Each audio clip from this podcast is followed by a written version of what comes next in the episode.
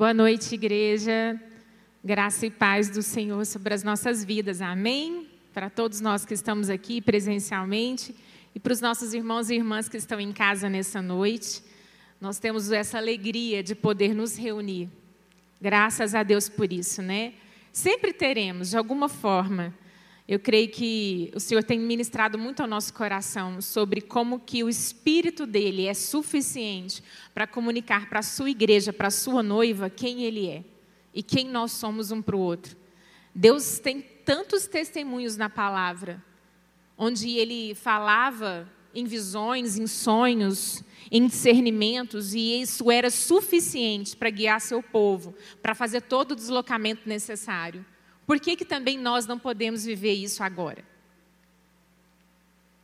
Nós somos a mesma igreja do Senhor Jesus que era a igreja primitiva.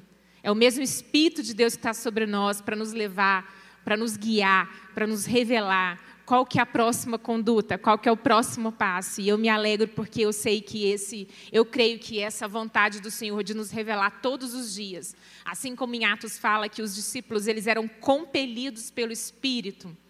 Eles não sabiam como seria aquele novo momento da história da humanidade, não tinha registro anterior da igreja formada sendo guiada pelo Espírito. Isso foi algo inédito. No entanto, eles esperavam em Deus o sopro do Espírito na sua nuca, como diz em Isaías, mostrando o caminho, se era para a esquerda ou se era para a direita. E assim também eu creio que o Senhor Jesus quer nos ensinar, todos os dias da nossa vida, qual que é o caminho que nós devemos perseguir, prosseguir, caminhar.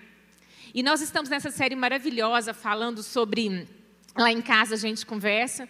Hoje é o décimo episódio dessa série, então se você está chegando agora para participar dessa série conosco, volte e dê uma olhadinha em todos os outros episódios, porque foi uma construção de conteúdo, de valores, de meditações muito relevantes e importantes para aquilo que o Senhor quer segredar ao nosso coração. Né? Essa série veio num momento muito propício, e creio que ela foi revelada exatamente para essa hora, para a gente conversar e discutir sobre o que, que acontece na nossa casa. A nossa casa, de repente, virou o lugar mais é, de destaque da humanidade. Né? De repente, por conta da pandemia, por conta do lockdown, por conta de todas as questões de, de segurança, todo mundo foi mandado para dentro das suas casas. E, de repente, a atenção e os holofotes se voltaram para as nossas casas. Mas desde sempre, o Senhor já nos mandou olhar para a nossa casa. A gente é que não se apercebe de tudo que está escrito nas Escrituras para a gente cumprir, obedecer e viver tudo aquilo que Deus sonhou para a gente. O Senhor, desde sempre, falou sobre o lugar onde Ele nos colocou. A humanidade, desde o início de Gênesis ali, Deus colocou Adão e Eva num jardim específico, que era o jardim do Éden. Existia uma imensidão de geografia ali já criada por Deus no entanto, a palavra, se você for ler lá no primeiro capítulo de Gênesis, vai falar desse lugar delimitado de Gênesis 1, de, de, do jardim do Éden, aonde Deus colocou o homem e mulher para habitar. E a humanidade inteira, se a gente for estudar, vai, a gente vai entender que eles habitaram em ou cavernas, ora tendas, ora outros lugares, mas todo mundo tem endereço no fim do dia para voltar, não é verdade? Isso não é à toa, isso não é por acaso. E muito menos é só para ser um teto para a gente dormir e um lugar para a gente comer. E Deus fala conosco o tempo inteiro. Deus fala conosco no mais alto dos céus e no mais profundo do abismo. Deus fala conosco dentro de uma baleia e Deus pode falar conosco no meio de uma tempestade. Deus pode falar conosco no meio de uma calmaria, como ele falou com Elias, num vento, num sussurro suave. Mas Deus também fala na sua palavra em Mateus para a gente entrar no nosso quarto, fechar a nossa porta. E em secreto falar com o nosso Pai. Então o Senhor também nos orienta a entendermos que existe lugar na nossa vida para nós nos conectarmos com Ele de uma maneira profunda específica, onde há segredos que serão revelados, onde Deus requer de nós não ter ruídos, não ter distrações. Sabe aquela conversa que você gosta de ter com uma amiga muito querida, ou marido e esposa, aquela conversa importante, ou pai com filho, enfim, aquela conversa importante que você quer com alguém importante para você. Quando você está naquela conversa, você não quer um ruído de nada. Você não quer um telefone tocando, você não quer alguém te chamando, você não quer a construção do lado fazendo barulho, não é verdade? Você não quer o cachorro latindo. Quando você quer ter uma conversa importante, você quer. parece que até para de respirar para que você absorva tudo daquela conversa, que ela entra no mais profundo do seu coração. E o nosso Deus e Pai também é assim. Ele te criou e te formou para ser a imagem e a semelhança dele nessa terra. Então, nada mais próprio do que esse Deus Todo-Poderoso querer revelar para você e para mim, dia a dia, quais são as instruções daquele momento. E para isso nós precisamos de lugar oportunos. E é tão interessante porque lá em Provérbios 24, 3 e 4, se você puder abrir sua Bíblia lá, nós vamos ler em Provérbios 24, 3 e 4, o seguinte versículo. Opa, esqueci de marcar a minha hora aqui, vamos marcar. Porque senão, né, Léo, vou falar mais do que eu devo. E eu não posso. Então, vamos lá. Já até comi alguns minutos, então vou baixar meu tempo aqui. Bom, Provérbios 24, 3 e 4 diz assim: Com a sabedoria edifica-se a casa, e com a inteligência ela se firma. Pelo conhecimento se encherão as câmaras de toda sorte de bens, preciosos e deleitáveis. Se você achava que construir uma casa era apenas com tijolos, cimento, madeira, vidro, isso é o que a gente se vê, é o que a gente vê. Mas aqui a palavra está falando que a gente precisa de inteligência, a gente precisa de sabedoria e a gente precisa de conhecimento. A gente precisa de. Aqui a palavra fala que a gente precisa de sabedoria para edificar, ou seja, para construir. Eu preciso de inteligência para firmar e eu preciso de conhecimento para encher. Então o Senhor está nos chamando a atenção que eu não posso olhar para a minha casa ah, simplesmente como uma habitação. Simplesmente, como eu falei, como lugar de passagem, de refúgio, de dormitório, de refeitório. A nossa casa não foi criada por Deus para ser esse lugar. E eu quero te fazer um apelo nessa noite. A nossa casa é um lugar de revelação de Deus. Muito mais do que a gente pode pensar ou imaginar. E eu creio firmemente no meu coração que o Senhor nos trouxe para dentro das nossas casas, forçadamente, para a gente entender o que Deus quer revelar no íntimo, no secreto da nossa vida. Tem tem lugares íntimos do nosso ser que nós não estamos deixando Deus visitar. Porque nós estamos tão ocupados com o que é público, com o que é externo, que nunca tem tempo de ser visitado o interno e o secreto. A gente está tão ocupado com tanta coisa pública, sempre com tanta gente ao nosso redor, seja presencialmente ou virtualmente, que a gente não se dá o momento de entrar no secreto, dentro do nosso quarto, onde só Deus e eu estamos conversando. A palavra fala desse lugar, dessa figura de um quarto fechado, onde está só você e o Senhor. E é nesse secreto que muitas coisas vão ser transformadas na minha vida e na sua vida. Então eu quero te fazer um apelo, eu quero te fazer aqui uma, um clamor para você e para mim. Porque a palavra de Deus nos ensina a respeito de todas as coisas, e eu sei que há um clamor na humanidade, porque entrar para casa também fez a gente entrar para as nossas vergonhas, fez a gente entrar para as nossas fraquezas, fez a gente encarar as nossas deficiências, fez a gente encarar os relacionamentos que não estavam tão alinhados, tão consertados. Fez a gente encarar rotinas que a gente não gosta tanto, porque elas não são tão visíveis, elas não são tão aplaudíveis, elas não são tão bem remuneradas. Então, entrar para dentro da nossa casa é um grande desafio de trabalho para a nossa alma e para o nosso físico e para o nosso espírito. Mas é nesse lugar de trabalho que nós somos trabalhados para sermos moldados pelo Senhor. Não foi assim que Ezequiel disse: lá na casa do oleiro nós devemos ir, como barro na mão desse oleiro maravilhoso, que vai nos forjar, que vai nos amassar, que vai nos moldar conforme a sua vontade. Então, entrar para dentro de casa nos força a esse lugar de quebrar, de ser quebrado, de ser para ser amal, amalgamado pelo nosso grande oleiro. E é um grande desafio, mas é um grande lugar de redenção porque é um grande lugar de revelação. E tudo que nós precisamos é da revelação do Senhor. Essa palavra, ela é capaz. A palavra em Hebreus 12, 4 ou 4, 12, minha mestra, fala que a palavra do Senhor, ela perscruta o nosso coração, ela é como uma espada afiada, capaz de discernir alma e espírito juntas e medulas, e ela vai nas profundezas do nosso coração, para discernir os intentos do nosso coração.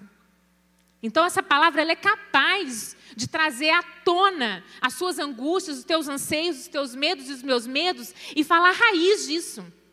E não só mostrar a raiz como um diagnóstico, mas também de trazer a palavra de consolo e de direção. E eu sei que eu e você estamos muito angustiados com o que nós estamos vendo nesses dias. Não só o que nós estamos vendo lá fora, mas o que nós estamos vendo aqui dentro, de nós e conosco, com os nossos. Eu compartilho de angústias, que eu acho que nós todos compartilhamos. Então, nessa noite, eu quero trazer um clamor para a nossa vida, para a nossa alma, que a gente creia no que essa palavra está dizendo. Porque se o Senhor falou para a gente voltar para os nossos lares, e várias vezes na história o Senhor já deu essa direção, como por exemplo na primeira Páscoa, lá quando o povo ainda estava no Egito, Deus mandou eles entrarem para suas casas, passarem o sangue do cordeiro nos umbrais dessa casa e ficarem dentro dela até que o sangue da morte passasse por fora e cumprisse a palavra do Senhor.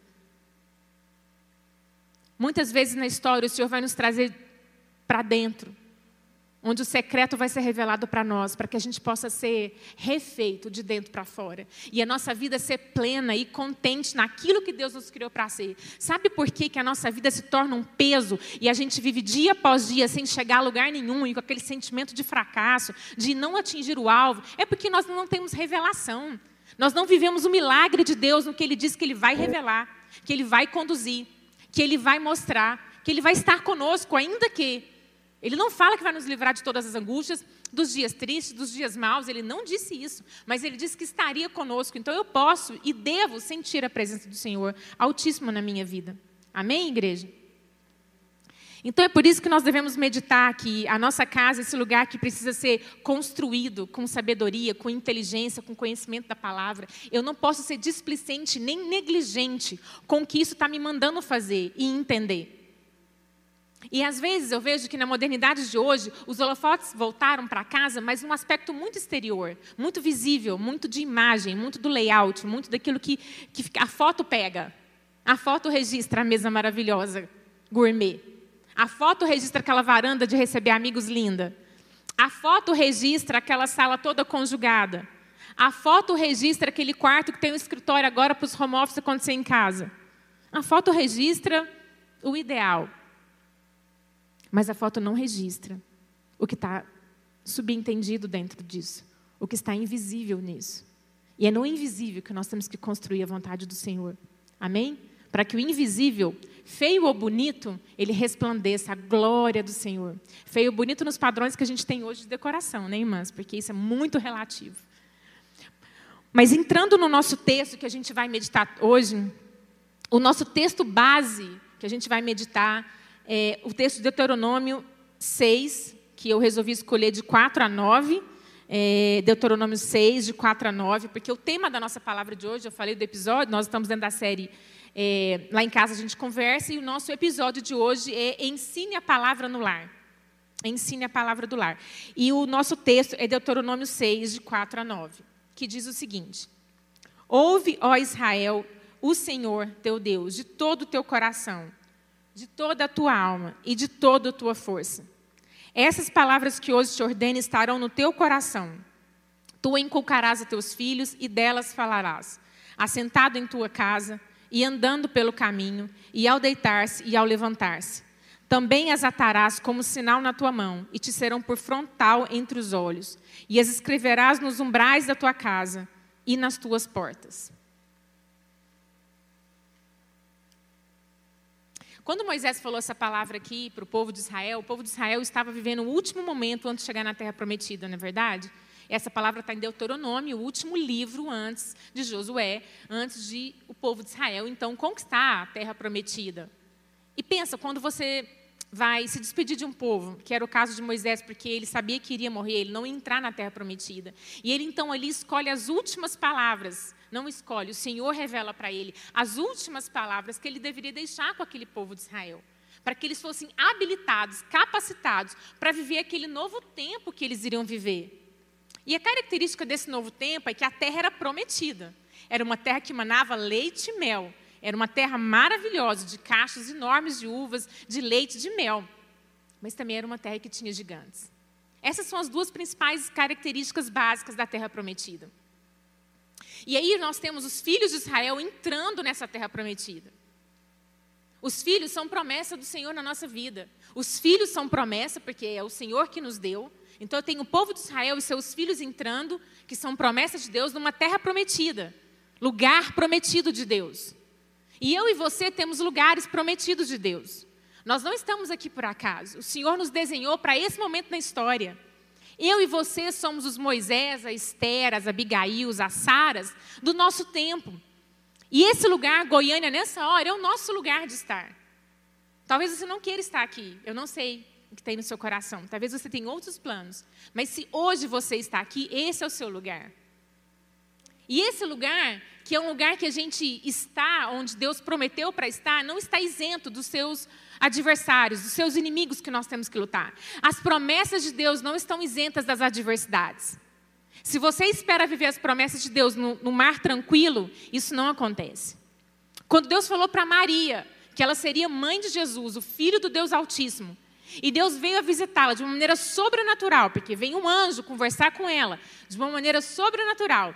E ainda fala para ela, entrega para ela uma mensagem que é mais sobrenatural ainda: que ela seria a mãe, que ela conceberia o filho de Deus, sem, sem ter relação com o homem.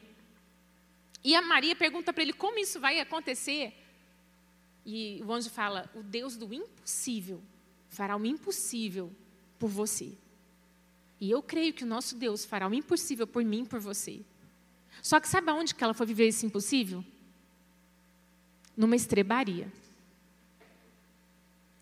Eu acho isso super decepcionante, guardadas as devidas proporções. Você não imagina que quando Deus te revela uma palavra dessa, vai cair fogo do céu, vai cair, vai abrir mar de novo, vai fazer alguma coisa extraordinária na humanidade para que Maria desse a luz ao Filho do Deus Altíssimo, o Filho do Criador de todas as coisas, dono de todos os hotéis, dono de todas as terras, vai dar luz num lugar menos apropriado possível para um bebê nascer.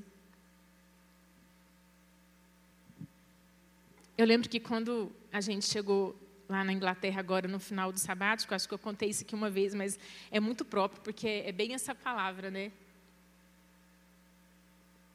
A gente passou um, um ano sabático no ano 2019, a nossa família, né? E parte desse ano sabático foi na Inglaterra, porque assim o Senhor nos ordenou no meio do caminho. Nós não tínhamos esse entendimento no início. E isso fez com que a gente chegasse na Inglaterra sem nos ter programado. Fomos numa casa que foi cedida para nós pela igreja, uma casa que foi doada pela igreja, tinha sido doada recentemente. E quando eu me deparei nessa casa, é, eu falei: Senhor da glória, Deus da história, eu tive essa sensação nítida que Maria teve, guardadas as devidas proporções, porque é, a casa estava tão embatumada, tão embatumada, tão embatumada, né? Quem conhece os nossos irmãos ingleses, eles têm um excesso de decoração, um excesso de coisas internas, porque lá é muito frio. Então, acho que tudo isso ajuda né, no acolhimento interno ali de aquecer. E aquilo ali, é, quando nós chegamos ali, tinha tanto entulho dentro da casa, tinha tanta coisa dentro da casa, e, e eu não, não, quero nem entrar nos detalhes do que, que tinha lá dentro da casa, que eu sei que eu me senti assim, num desespero. Eu falei, Deus, mas não combina com o que o Senhor falou, que a gente já está aqui. E Deus sussurrou no meu ouvido de uma maneira muito nítida. Minha filha, a minha promessa não te promete o ideal. A minha promessa te leva no sobrenatural. Então, às vezes, a gente fica esperando que a promessa de Deus com a nossa vida vai nos garantir todas as garantias dos nossos ideais. E elas não têm compromisso com o ideal que a gente coloca. Elas vão cumprir o que Deus falou para cumprir naquele lugar. Então, os nossos gigantes não são impedimentos do que Deus quer fazer. Só que quando aqui a gente está falando de filhos, os nossos filhos naturais, os nossos filhos espirituais, vão enfrentar esses gigantes. E muitas vezes a gente tem certeza de que filhos são promessa, de que filhos são herança do Senhor, de que filhos são dados por Deus, de que filhos a gente tem que ter, a gente tem que ter os filhos naturais e tem que adotar pessoas na nossa vida como filhos também espirituais, não é verdade? Porque a palavra nos, nos orienta a isso. Quem sabe mais ensina para quem sabe menos, ninguém tem tão pouco que não possa repartir, nem demais que não possa receber, a palavra nos diz. Então, se você também não tem esse entendimento até aqui, pare para pensar nós vamos falar sobre filhos nessa noite, sobre ensinar a criança no lar, mas eu não quero que você se restrinja apenas a criança, a seus filhos naturais, biológicos, mas eu quero que você pense na sua casa como aquele lugar de acolhimento de todos os filhos espirituais que Deus tem para você. para você caminhar, andar junto, ajudar, acolher. E nesse sentido, a gente tem a promessa muito em manchete nos nossos olhos, mas a gente não tem tanto quanto aquilo que é a adversidade, que são os inimigos que essa terra, que esse lugar, que o mundo de hoje tem para nós enfrentarmos. E aí a gente fica meio displicente, a gente fica meio como se fosse distraídos com aquilo que nós enfrentamos nessa vida. E é por isso que o texto aqui de Deuteronômio vai continuar nesse versículo dizendo o seguinte: Ouve, ó Israel, ó Senhor, estou voltando lá no versículo 4, no versículo 6, 4 ou 6. Ouve, ouve Israel, o Senhor teu Deus, de todo o teu coração e de toda a tua alma e de todo o teu entendimento. A primeira coisa desse versículo aqui que eu quero chamar a atenção para nós é porque aqui está falando, a palavra está falando, ouve, ó Israel. O povo de Israel. Então eu quero trazer essa, essa, esse clamor para nós. Ouve, ó Israel. O que, que você tem ouvido do Senhor? Ouve, ó Israel. Ouve, ó Israel. Você tem ouvido do Senhor algo? Você tem um caderno que você anota o que o Senhor, que, que o Senhor te fala? Ou você medita na palavra e lê a palavra como quem lê qualquer livro?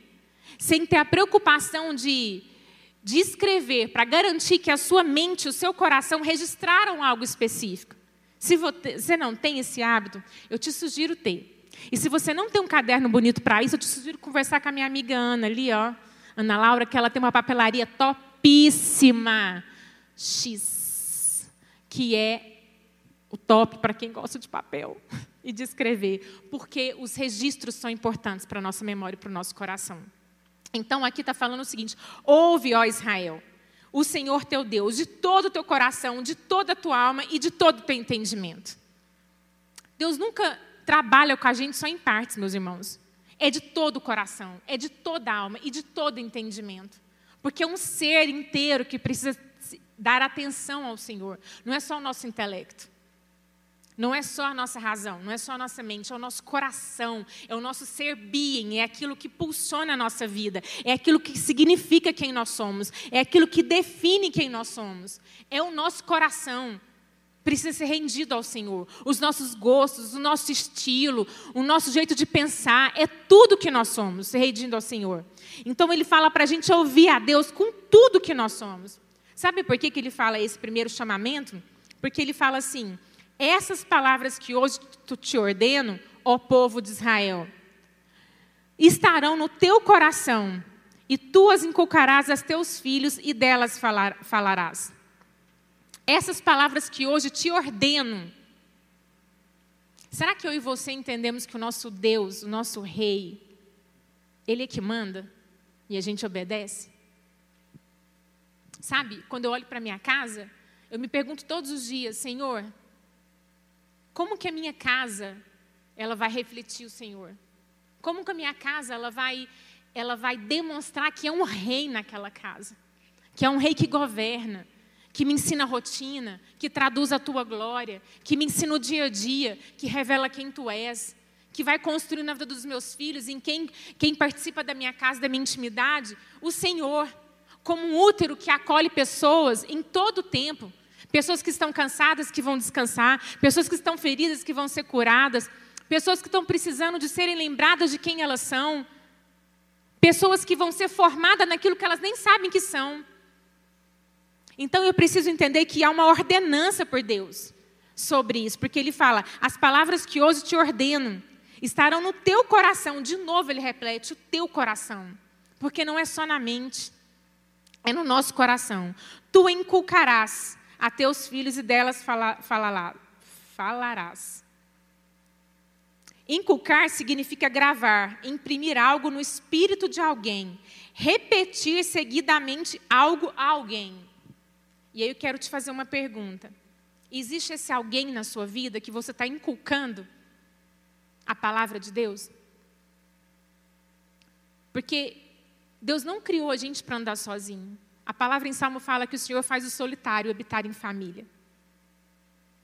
Então, eu estou considerando aqui nós, como povo de Deus, aqueles que já entenderam que o Senhor Jesus é nosso Senhor e Salvador, amém?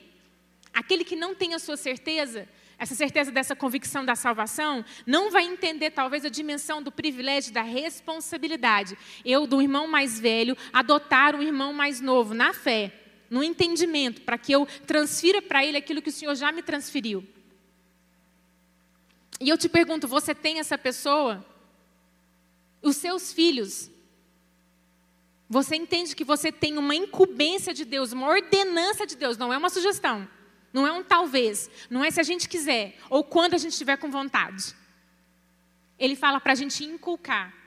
Hoje eu te ordeno essa palavra para que você inculque. Inculcar é uma coisa que você faz várias vezes. E aí eu acho tão tremendo que é por isso que a palavra logo em seguida vai falar assim: vai falar que nós vamos fazer esse inculcamento que nós vamos falar disso assentado na mesa, andando pelo caminho, ao levantar e ao deitar.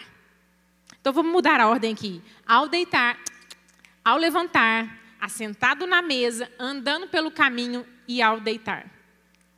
Esses, essas quatro ações, esses quatro verbos, eles permeiam o dia todo, não é verdade?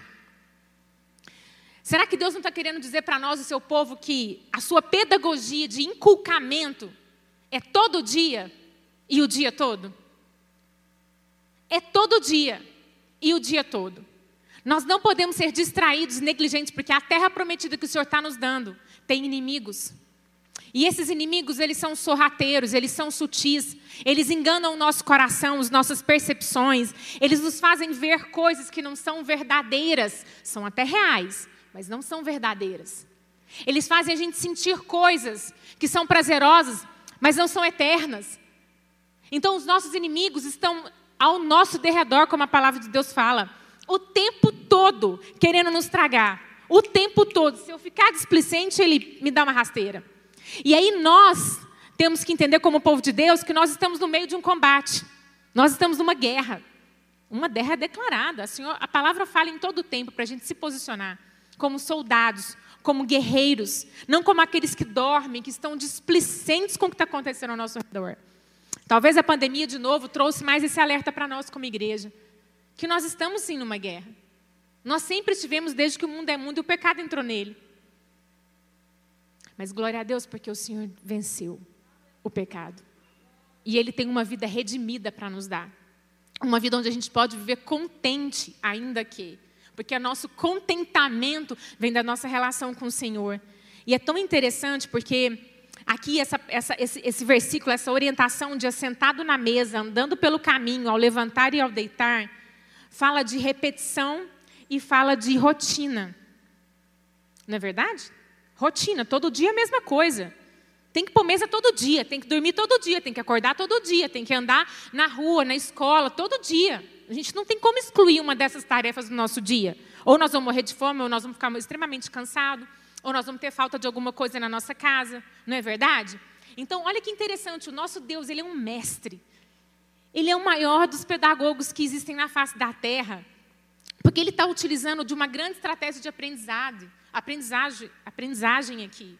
Ele está falando para a gente ensinar durante o caminho. Porque durante o caminho nós temos várias situações e oportunidades que são quase que dramas, são quase que teatros, são quase que cenas, onde a gente inclui, infiltra a palavra naquela situação e ela se torna viva, ela se torna movimento, ela se torna visível e audível ao mesmo tempo. E isso aí, para quem sabe de pedagogia, é, eu fiz uma pequena pesquisa que me diz o seguinte, com percentual: 19% apenas dos alunos são auditivos.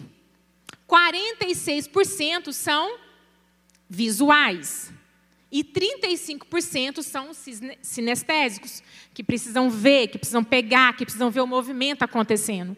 Ou seja, 35% sinestésico, 46% visual, significa que a maioria da maioria absorve o aprendizado quando o ouvir está vinculado a uma prática, a uma ação, a um movimento.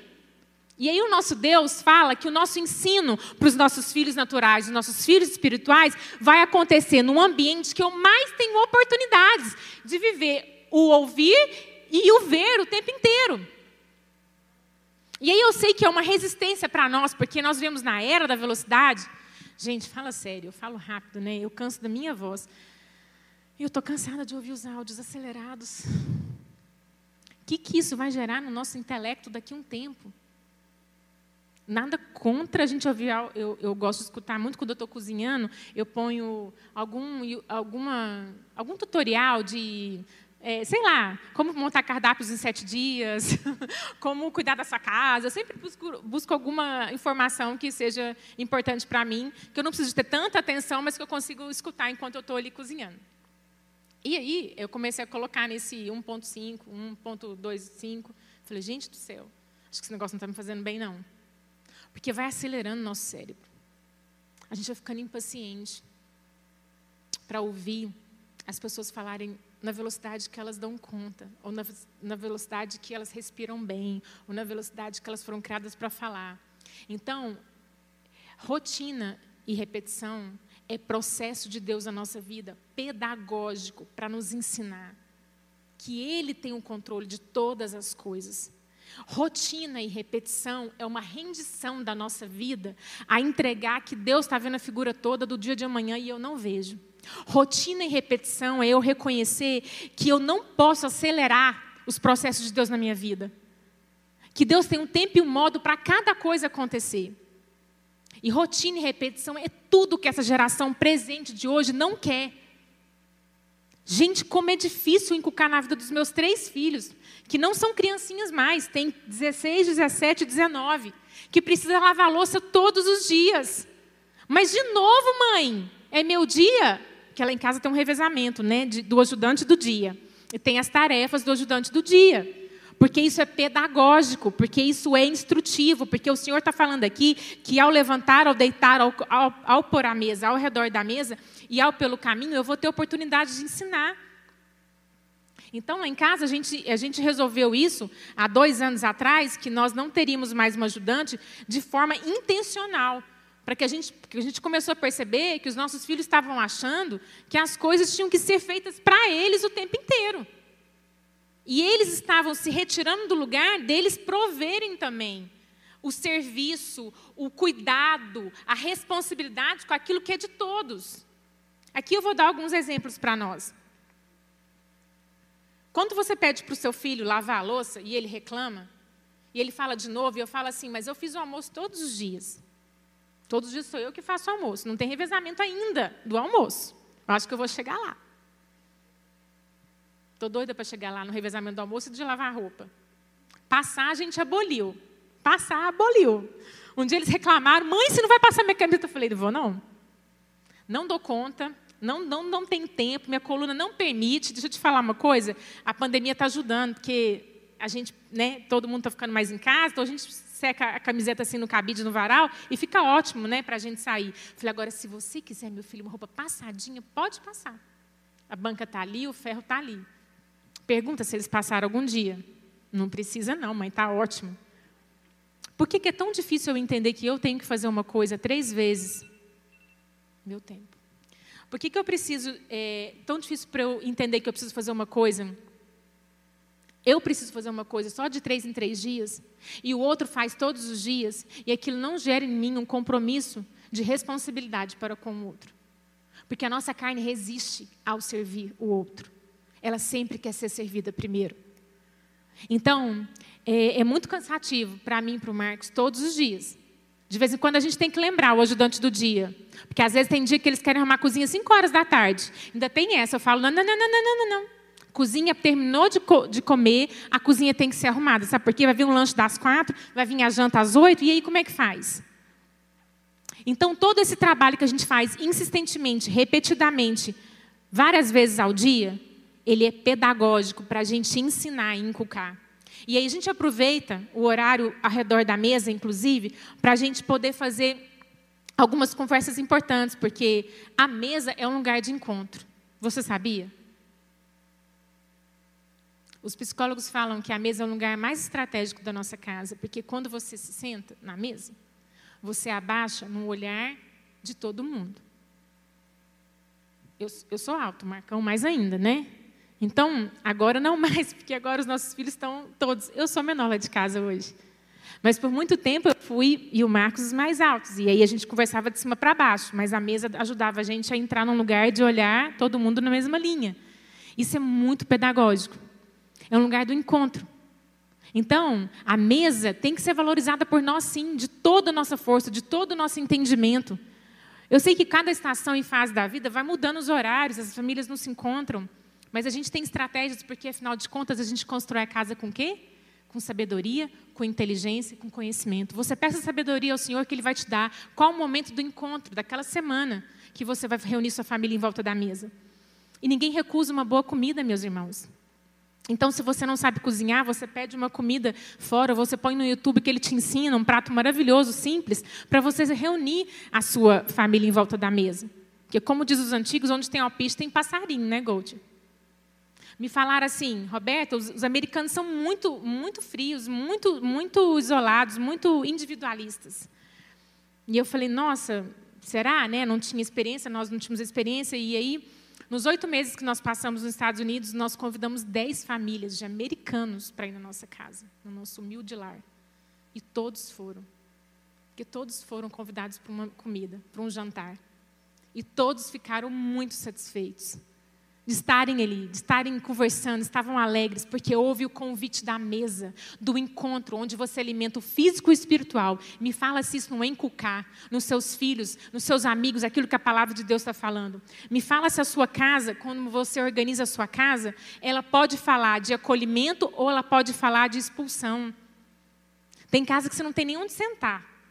Não estou falando, de, não falando de, de recurso financeiro, não. Eu estou falando da definição de prioridade do layout daquela casa. Porque eu já fui em muita casa muito simples, que era super acolhedora, e já fui em casa muito simples que não me deixava nem estar ali. E o inverso também é verdadeiro. Então, não é os móveis, o dinheiro, o valor, é o espírito que está naquele lugar. Amém? É, nós temos também é, como eu já falei, a participação das tarefas domésticas, né? Que isso para mim é um, não é para mim. Eu não creio que é para mim, é para o Senhor, porque Ele que está falando aqui, né? Que a gente tem que ensinar o nosso filho ao levantar, ao deitar, ao redor da mesa e pelo caminho. Que os processos domésticos, as tarefas domésticas da nossa casa ensinam cidadania, ensina a gente poder ter valor pelo outro, ensina a gente ter também o conhecimento de um todo que precisa ser feito, que eu faço parte dele. Então, todo o processo que acontece dentro de um lar é muito importante para forjar e formar quem nós somos.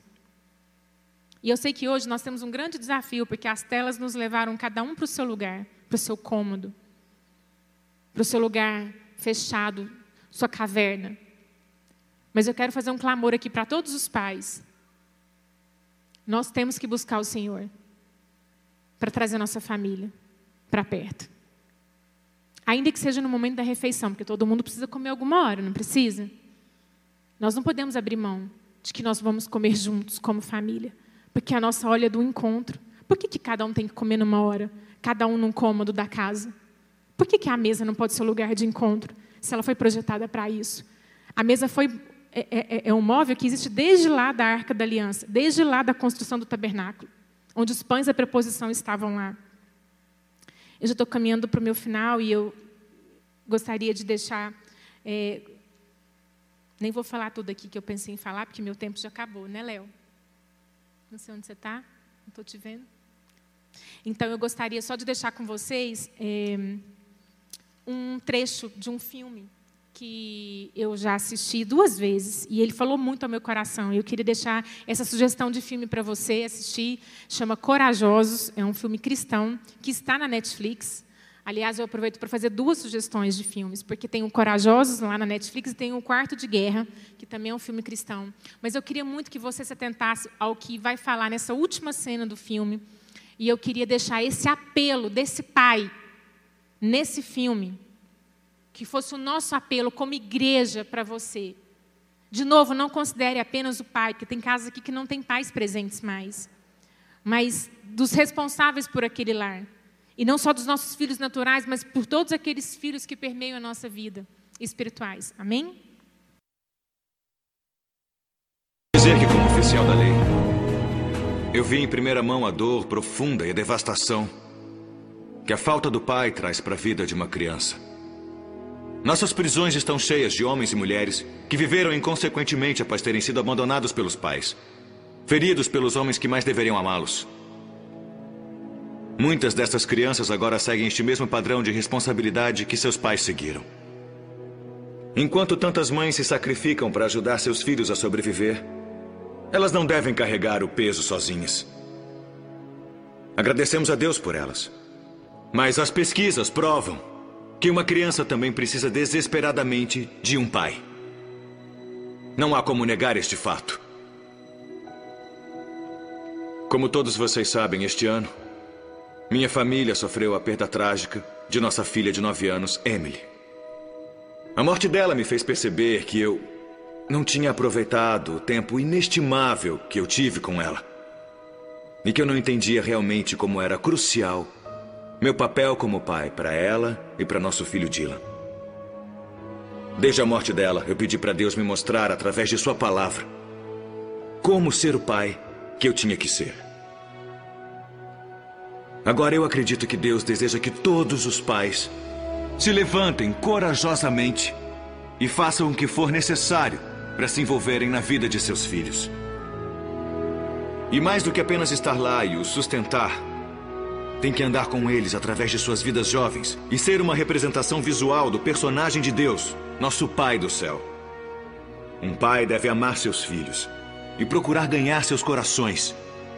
Ele deve protegê-los, discipliná-los e ensiná-los sobre Deus. Tem que ser o exemplo de como andar com integridade e tratar os outros com respeito. E deve convocar seus filhos para serem homens e mulheres responsáveis, para que vivam suas vidas pelo que é importante na eternidade. Alguns homens vão ouvir isso e zombar. Ou ignorar. Mas eu digo a vocês que, como pai, você é responsável perante Deus pela posição de influência que Ele deu a você. Você não pode dormir na direção só para acordar um dia e perceber que seu trabalho e seus hobbies não têm nenhum valor eterno. Mas as almas dos seus filhos têm. Alguns homens vão ouvir e concordar com isso, mas não vão colocar em prática. Em vez disso, vão viver para si próprios e perder a oportunidade de deixar um legado divino para a próxima geração. Mas existem alguns homens que, apesar dos erros cometidos no passado, apesar do que os pais não fizeram por eles, irão dar a força dos braços e o resto dos dias amando Deus por tudo o que são e ensinando aos filhos a fazer o mesmo. E sempre, quando for possível, Amar e ser mentor de outros que não tiveram paz em suas vidas, mas que precisam desesperadamente de ajuda e direção. Nós convidamos qualquer homem cujo coração esteja cheio de coragem a se unir a nós nesta resolução. Na minha casa, esta decisão já foi tomada. Não precisam perguntar quem vai guiar minha família, porque pela graça de Deus, eu vou. Não precisam perguntar quem vai ensinar meu filho a seguir Cristo, porque eu vou. Quem vai aceitar a responsabilidade de prover e proteger minha família? Eu vou. Quem vai pedir a Deus para quebrar a corrente de padrões destrutivos na história da minha família? Eu vou. Quem vai orar por nós e abençoar meus filhos a seguirem corajosamente o que Deus os mandar fazer? Eu sou o pai deles. Eu vou. Eu aceito esta responsabilidade e é meu privilégio abraçar isso. Eu quero o favor de Deus e sua bênção em minha casa. Qualquer homem bom quer. Onde estão vocês, homens corajosos? Pais que temem o Senhor. É hora de levantar e responder ao chamado que Deus fez a vocês. E dizer: Eu vou. Eu vou!